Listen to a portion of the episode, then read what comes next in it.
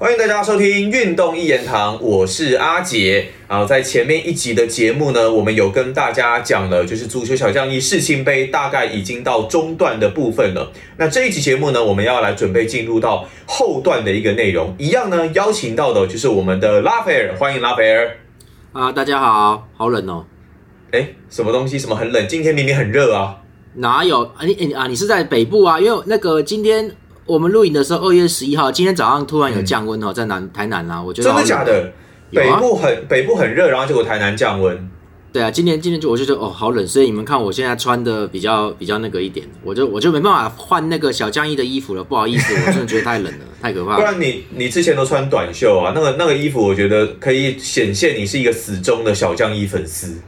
对对对，但是温度太低了，我不干了，太冷了。好了，台北现在大概是稍微比较有出太阳了，终于好几天之后终于出了太阳。那这期节目我们是不是要来讲到决赛呃世青杯决赛圈的部分了吗？就是呃决赛圈要拉到日本来做主办了，小将一这边的剧情对不对？对，是的。好，OK 的。那因为今天我那个我们时间，我觉得我时间抓的不是很好哈。那但是我们还是切成了三步嘛，这一次。所以今天我们要讲的是从十三集到十八集的最后，也就是世青杯的这个是今年世界杯的这个关键的会内赛决赛圈的剧情了哈。那我们在上一期是讲到这比赛开始前嘛，正要开始的时候，要准备到日本变成到日本主办嘛，对不对？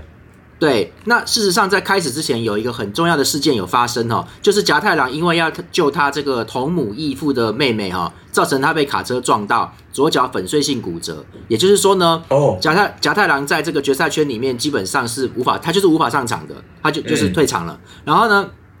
我们这边要讲一下贾太郎的身世哈，就是说他这个他其实是爸妈是离婚的，然后他妈妈其实有改嫁给另外一个人，那他本来就是单亲家庭嘛，在这部作品里面，他有跟他的妈妈相认，其实他妈妈一直都很关心他，只是没有办法，就是他妈妈觉得呃没有脸去见这个儿子啦，他妈妈觉得不不知道怎么去见他，那他终于能够跟自己的妈妈相认，那妈妈这个妈妈也。跟再婚对象有生的一个妹妹，就就就是算是同母异父嘛。那本来一切都很幸福的，结果呢，这个这个妹妹在送家太阳出出去的时候，他们相认之后，妹妹说：“我可以介绍跟我的同学介绍我哥哥是日本国家队的成员吗？”他说：“当然好啊。”结果呢，就在这个时候，剧情漫画就发生这件事情了，就是妹妹摔倒，然后卡车就要撞过来了，这就是很标准的这个发生事件了嘛？狗血剧情吗？对，就是就是很正常的啦，就是这种事。那那贾太郎当然就是就是这个要去救自己的妹妹，所以呢，这个一般漫画就是要要要要从卡车下救下女生嘛。但是很遗憾的，一般来说主角都有主角威能的，可以救下女生。但是贾太郎在这里面是配角，所以呢，他就没有办法把妹妹，他把妹妹救了，可是他的这个左脚呢就被撞到了哈，他的左脚是粉碎性骨折。那也就是他就是。就就这这这个边其实就是我之前讲过的《世新编》这部作品呢，就是我们上一集有提到几个主要角色其实都没有好好的出场哦，等于是刻意在淡化处理啦，这才是这个作品成功的地方。那大空翼在前段的存在感很薄弱，他只有在巴西的跟在跟那个三达拿的职业比赛里面，三达拿嘛有决战过，然后呢，对，加太郎也是这边是他在日本这边很快就受到影子七人组挑战，然后他就退出日本代表队去修炼了嘛，等到他回来以后。有打这个预赛，就是我们上一集讲到的，对这个沙特阿拉伯还有这个中国队的时候有打啊，结果才刚刚打完要进入决赛圈的，他就受重受重伤了。那这个，所以这部作品其实很大的成分是魁星武跟日向小次郎的故事，其实很大的成分是他们两个。你不是说反而大空翼不太像主角吗？对，因为这个片这这个作品成功的地方就在于说，他其实有把戏份分给了其他人了，而且其他人的故事非常重要。每一个人，你会让你会感觉到好几个人哈，不是每一个，就是好几个角色都有他们自己的一个故事哈，有有有清楚的表达出这个东西来。那反而大空翼比较像是一个一个就是队长嘛，就就是老大那。这个老大就看他什么时候有发挥而已，但其实日向小次郎的故事跟魁星武的故事是更加吸引人的。那在中段以后就变成了，你看甲太郎又又有发生这个悲剧，所以甲太郎其实也蛮重要，他的他的成长跟改变也是很重要的哈。那就是这个事情面，其实其他的配角角色是很很引人注意的嘛。然后呢？我们就讲到这个小组赛里面，在日本这个小组里面是日本、意大利、墨西哥跟乌拉圭这四个国家。那小组赛第一站，日本就对到了墨西哥啊。这个墨西哥有着有这个王牌门将的埃斯帕德斯，其实他是有真实人物的原型哈、来作为原型，那就是当时一九一九九四到一九九八年之间，墨西哥的国家队门将。也就是被称为这个花蝴蝶坎波斯，豪尔赫坎波斯。那这个人的外号是花蝴蝶，就是因为他很喜欢穿各式各样的彩色门将球衣在球场上面。我以为他，我以为他很花心，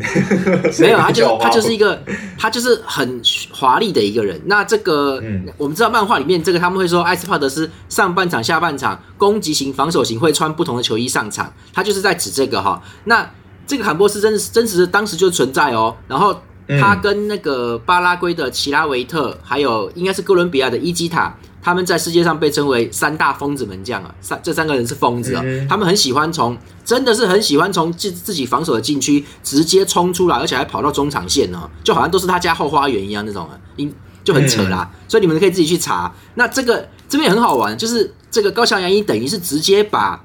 他这个已经不是不是说拿他做参考，他直接把坎波斯本人连连那个发型都一样哦，只是画他的年轻的小孩子版本，直接画进漫画里面。因为一般来说是 对，一般来说是套你的绝招，套你的个性，但是脸可能会有他的那个小将一的那种感觉嘛，就是他的漫画画风。他这边不是哦，他是直接整个就抄进来了，就整个就基本上只是拿照片，他几乎是拿照片去影印上去就对了，那种感觉很像，很好玩呐、那、嗯这个门将蛮厉害的。那墨西哥另外还有几个人，就是所谓的什么雅斯提加太阳五战士，这这五个人就是搞空中技的，就是跟利花和夫正夫他们一样，是在空中对战的那种空哦中马戏团、啊组合，又有这种组合，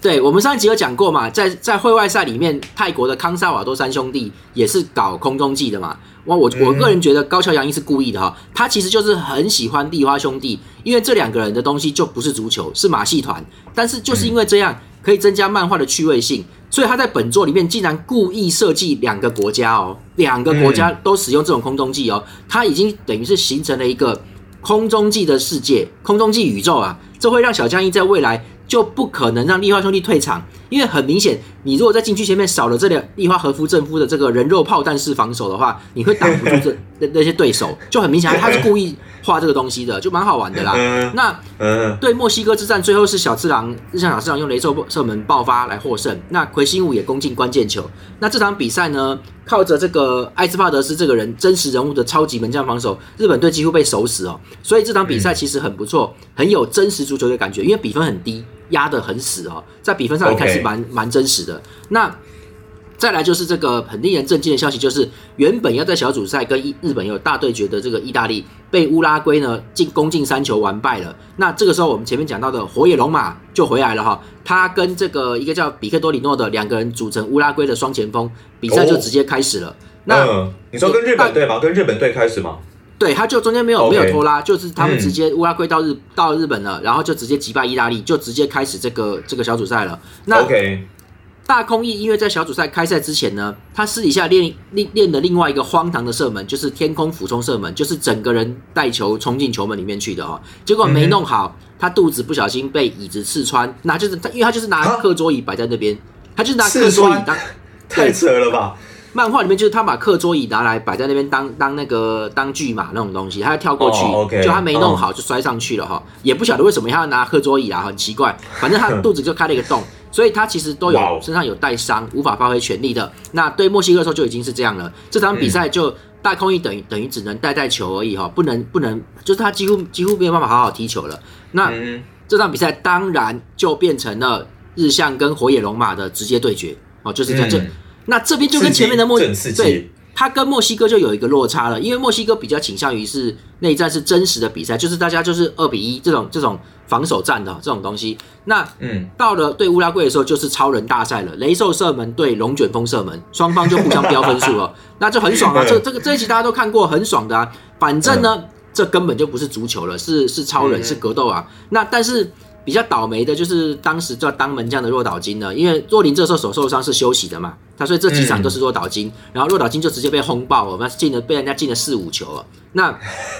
火野龙马也直接告诉日向说，他的雷兽射门有致命的缺点，就是必须要利用地面的反弹力，因为他是在地面刮一下再射门的。那 OK，对，所以在地面的时候，只要手使他的射门脚就可以了。但是火野龙马的这个龙卷风射门是凌空回旋踢，而且它可以连续空中回旋踢，所以毫无死角，还可以连发，哪怕被挡出来，它都能够马上原地补射哦，就是够扯的。所以它就是很明显在这里面，火野龙马已经比日就是纯粹以这个连连发跟迅速的战斗力来说的话，它已经比日向强了啦。日向必须要日日向雷射射门确实破坏力够大，应该是、嗯应该是比龙卷风射门强的，但是但是火影龙马这个它根本不需要准备动作，也不需要集气。日向的雷射射门射门比较像是要集气在发射那种感觉，所以就是。嗯就是很明显，就是谁赢谁输，已经已经有出现这个这个特性了哈。那日本队在比赛快结束的时候，跟乌拉圭打成四比五落后中，日向在最后一刻想通了哦，他等于是在比赛里面领悟到，就算我不能在空中射门，因为火野的龙卷风射门是在空中凌空回旋踢啊，所以多高都可以做的哦。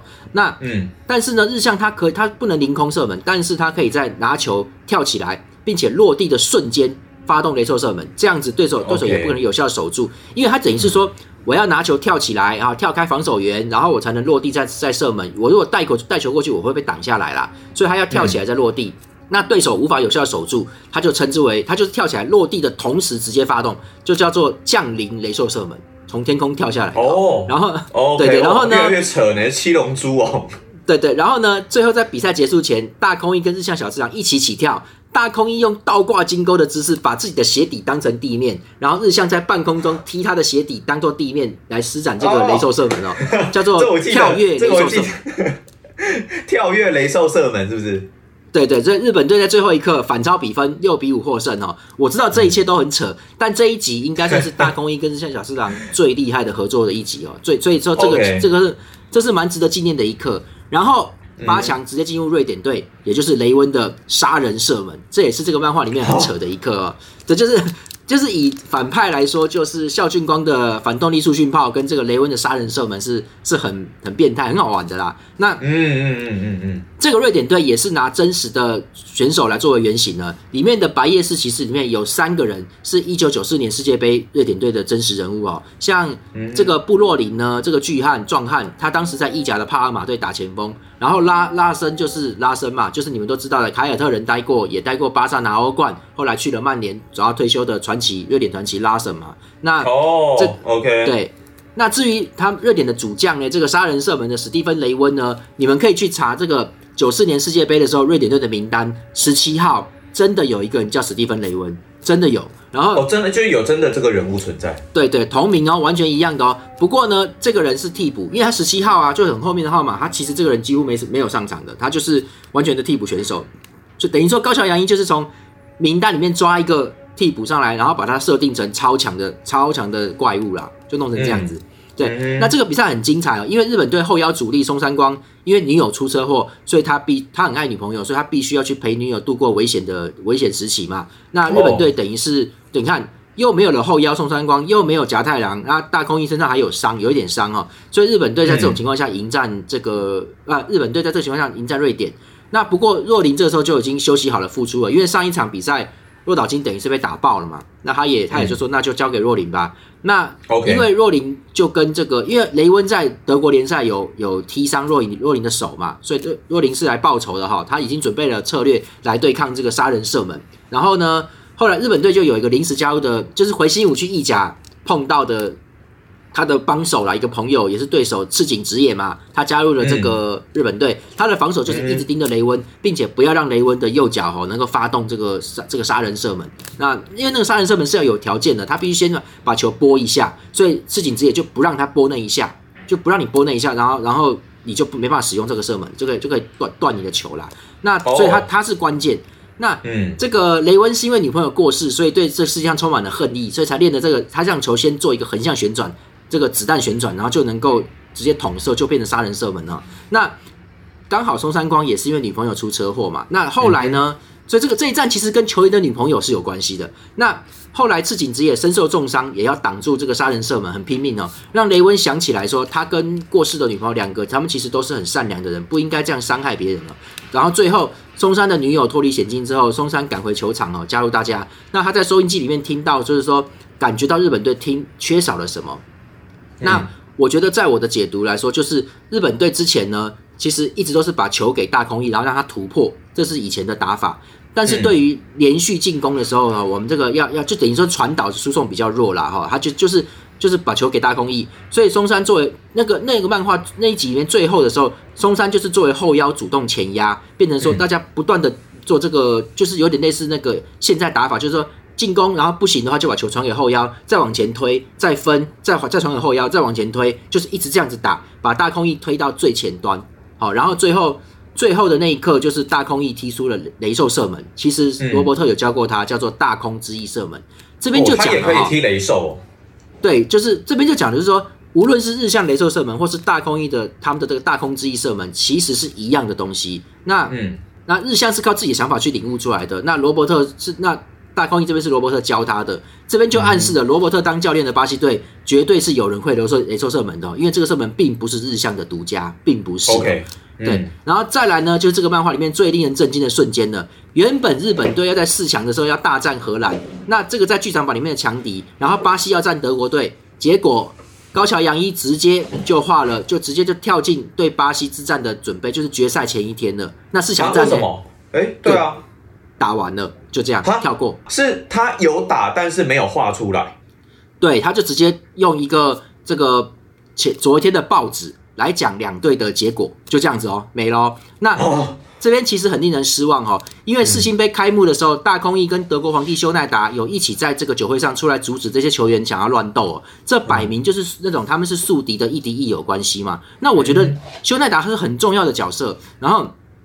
其实修奈达的原型人物就是现在拜仁的董事会主席哈，叫做鲁梅尼格，也就是所谓的拜仁大魔头，大家都知道的。那嗯，看名字就知道了，修奈达的全名叫做卡尔海因兹修奈达，那鲁梅尼格也也叫做卡尔海因兹鲁梅尼格哈，所以其实。两个都前锋，射门都是属于爆发力很强的，这还不明显吗？高桥洋一当年就是直接就是用他当原型的嘛。那嗯，修奈达在小将一里面是很重要的一个角色，因为基本上他代表了德国足球在八零年代的位置，至少对高桥洋一的心里面来说是这样子的。所以德国本来就是个强国啊。那我觉得你就算不让德国去碰日本，好歹你画一下德国队跟巴西队的战斗，顺便把巴西队的这些这些选手带出来，他们有多可怕嘛？对不对？结果嗯，他们德德国队这些人竟然只出现在。报纸的败北新闻用一夜结束，好，那荷兰队也很可怜，因为在他们是剧场版里面就有出现了哈。那当时的决斗里面，因为荷兰的主将克莱福特有伤没上阵，所以日本队跟荷兰的对决就有留伏笔哦，那就是要在世青杯决决斗的哦。那因为那个年代有荷兰三剑客，所以呢。简单来说，八零八零年的后半到九零年代的前期，基本上就是欧洲足团就是德国跟荷兰，然后南美是阿根廷哈，巴西大概是九四年以后，那还有瑞瑞典队嘛哈，那那个时候沙特阿拉伯也蛮强的，的确，你看世青杯连载时间就是作者取材的时间，就是符合九四九四年世界杯这个时间点哦，所以这个过程就在模仿一九九四年世界杯，它是要表达这个足球强国之间的权力交接啦。可是我觉得。你好歹让德国跟荷兰队两个给他们一个好死嘛，让让他们让他们就是好好的打一场啊，就结果就就用对，结果就一夜就结束了哈。那这个这个我当年看到，其实我都觉得到现在我都觉得不太能接受哈，因为因为就想看修奈达跟跟小大工业的对决，或是有什么战斗嘛哈。不过这个是高强原因，我觉得是故意，他是故意弄读者的啦，因为留着遗憾，让你愿意继续去追嘛，就是有点像是。像是布袋戏逻辑啊，就这个角色就暂时先休息了啊，就那种感觉。这这一回没有出场了，什么霹雳封神榜没出场，就对就对了。然后呢，再来就直接巴西站了哈。我们这边时间不太够，没关系，我们就你们应该自己去看才对哈。那这个时候就已经有讲到一个 神秘球王哈纳德雷莎，那那他就说不晓得这个是不是巴西的成员呢？是录影带里面拍到的啦哈。但是其实虽然谜底这时候没有揭晓，不过大家都知道这就是王牌了嘛哈。那嗯嗯。最终决战里面呢，决赛围绕在两个主题之下，一个就是神秘的纳德雷莎到底是不是足球选手，对，这巴西队的选手；另一个就是夹太郎能不能出场哦。那巴西队因为有罗伯特指导，已经变成强超级强队了。日本队在没有夹太郎的情况下，不可能打得过他们。而且由于小次郎的雷兽射门其实就是罗伯特的大空之一射门，所以巴西队王牌就是以前出现过的山达拿，他会用这种射门的，因为罗伯特已经教他了。然后，然后呢？巴西的门将沙里纳斯，因为他们有这个射门呢，所以把沙里纳斯会扑这个射门了。日本队等于是小四郎，就是等于没有没有用了，就是你的射门，人家人家不但会用，而且人家人家知道怎么扑了，因为这个并不是你独家的哈。那巴西队可以用波状进攻不断攻击，虽然若林也挡得住雷射射门，但是巴西队的攻击点更多哈，就压制住日本队。那巴西使用的战术就是在大空翼拿球的时候，瞬间对他进行密集施压，把球断下，不给他带球哦，就让他没办法带球。那大空翼身边没有人让他可以马上把球传出去，就被就等于是一直被断了。这个其实我觉得啦，就是在讲九四年世界杯决赛，巴西队采取双后腰加双中卫，形成一个四方形，完全封锁意大利的巴吉欧，这是著名场景哦。这个战战术导致意大利的中场传中前场传导完全被毁，没办法打组织哦。所以这个东西。就是你你你在高桥看高桥英好像在画那些超人漫画里面，他其实他有用心在想啦，他有想想这个，就直接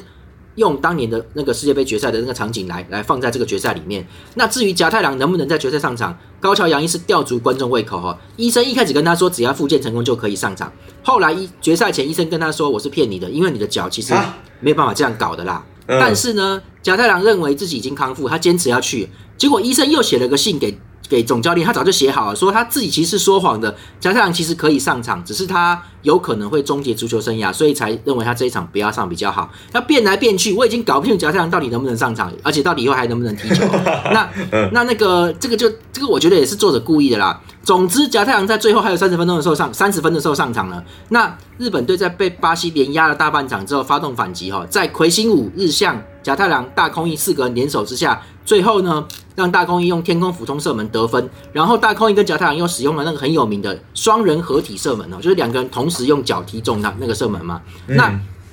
超前比分呢？这个时候二比一，就在日本队看起来要赢的时候，罗伯特派出了神秘的纳德雷莎，这个足球王一上场只用一分钟就追平比分，再用不到一分钟几乎要踢出绝杀哈，是若林用双手直接硬挡他的射门，导致双手全毁，就是他不能再打了。那然后两两队进入延长赛，那。纳德雷莎太强了哈，明显比大空翼强了，让日本队无法行动。那贾太郎这个时候他的左腿也已经不能再踢了，已经受重伤了，几乎只能用走的。日本队在延长赛里面是互相一拿球一直互传要逃走。因为他们只能攻击一波，只要这一波进攻没有进球，巴西一拿球传给纳德雷莎，他能够在一分钟之内破门哦，就是日本队守不住他的。那这个压力感从纳德雷莎上场那一刻开始到战斗比赛结束，我觉得制造的很成功，可以算是小将役里面最紧张、压力最大的一刻，就是这就是这一刻哈。嗯，那。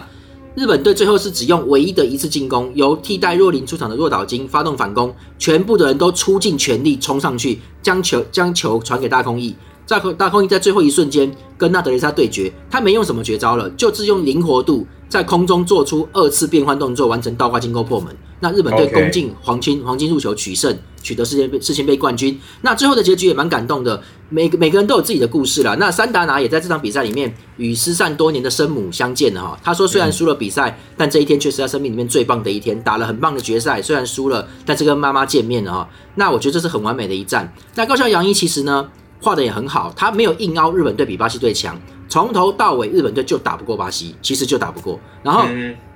而且实际上这场决赛。大致上的战况，我觉得是融合了九四年世界杯决赛巴西对战意大利的场景，还有九六年亚特兰大奥运日本战胜巴西那一瞬间，只有那一球他们他们有赢啊，就是那一瞬间而已，那个东西那个感觉。所以呢，小时候你看这最后一战，你会觉得说在画什么啊？这很多缺点呐。雷兽射门在决赛完全没有没有使用，只用只踢了一次，然后完全就日向就没没没没画面哦。然后加太郎是半残废的状态嘛，他只出来一下下。然后呢，纳德雷莎。莫名其妙，你好好的不上场，你最后一分钟上场干什么？很奇怪啊，你早点上场不行吗？然后，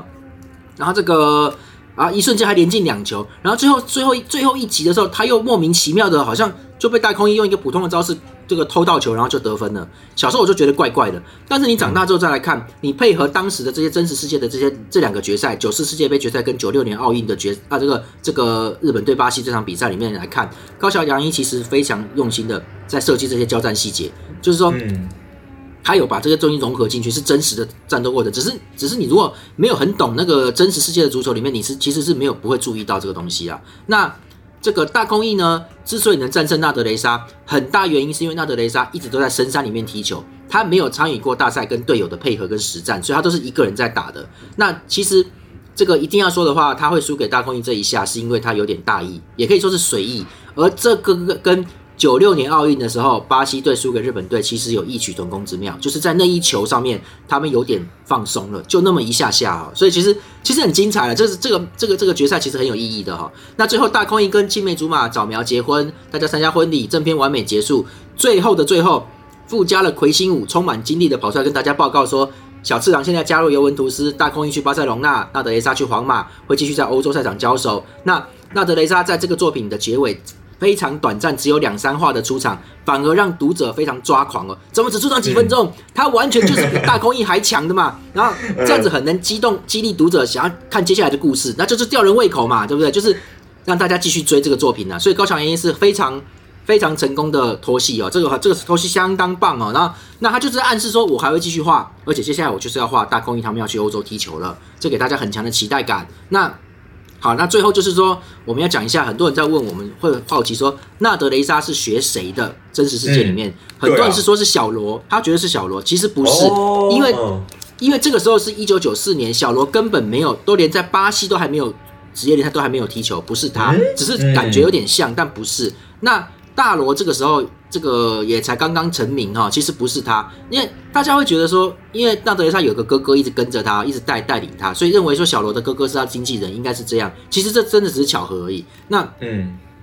事实上，纳德雷莎这个角色在设计的时候，高桥洋一他自己好像有讲了，就是说他是参考了小江一的电动哦，《天使之翼》里面游戏单独做出来的角色，跟本来跟漫画没关系的哦，本来是游戏里面自创的一个角色，叫做库因布拉。那高桥是觉得电玩影这个角色实在太强，而且很帅气，应该要把它加进本片漫画里面。但是他也不想直接把游戏里面的那个那个脸啊，直接把它带进来，他就画了一个属于自己的。但是那个角色设定完全就是电动玩具里面那个那个网啊，那个巴西的十号，因为他是巴西十号嘛，就把他整个把设定搬进来用，就等于说他承认电动里面那个自创角色，把并且把他拉进来小江一的本片里面。那至于库因布拉这个人呢，那游戏方在设计的时候是参考了早比较早一点的时候的巴西名将哈，白被称为白色比利白比利的 Zico 季科，他其实就是季科。好，那那 Zico 有多强哈？各位请自己上网去看影片，他在日本 J 联盟有踢过，那在在 J 联盟里面被日本球员当做是神哈，那个时候就很厉害啦。那这个角色纳德雷莎也是目前为止被认为。至少基本能力上完胜大空翼哦，完胜的哦，所以他大概是小江一这个作品里面最强的一个魔王哦，这个是确定的。然后呢，这个事情杯很重要，就是基本上小江一的角色在这一部这个这这好都好好出场了哈。然后就大家角色都有都在这都你知道的角色都在这边有出来了，然后也完成了从八零年代后期德国跟荷兰为足球主流的强国，转变成一九九四年世界杯巴西封王，意大利拿第二名，但是组织战很很好嘛。然后黑马瑞典队。然后呢，阿根廷本来以前是很重要的角色的哈，就是在小将里面是有的。那随着九四年马拉杜纳因为禁药事件而退出惨败，那他在国家在这个小将就完全没有出场嘛哈，所以这个足球强权的交接很明显。最后是强度的天花板上面，除了大空翼之之外，更有更上一层楼的纳德雷莎。那以前的大空翼是一直跟德国的修奈达是齐名的，感觉上他们这个青年时代是大空翼是全世界最强的。可是呢，纳德雷莎的出现是作者刻意的，他是故意做这个东西，他间接暗示这部作品呢是从有点日本人用足球漫画在自嗨说日本很强，稍微的让方向隐隐的变动，暗示大家大空翼真正强大的是他内心的热情跟正面积极。不是技术，如果是技术跟战斗力，世界上还有更多的对手，还有更多的天顶啊，比他还高的成年人的职业球坛，比他强的大哥还更多。所以呢，这是一个重要转折，避免让小将这个漫画成为日本人天马行空的幻想，变成 对天马幻想，就这样，就是避免让小将这个漫画变成天马行空的幻想，贝卡萨斯幻想，圣斗士星矢，就是不要搞成这样子哈。他 呃。他缓缓的让小江一开始跟真实世界的足球接轨，这让小江一变得比较真实。所以接下来的小江一呢，高桥洋一就可以尽情的把真实世界的选手呢都画进来了，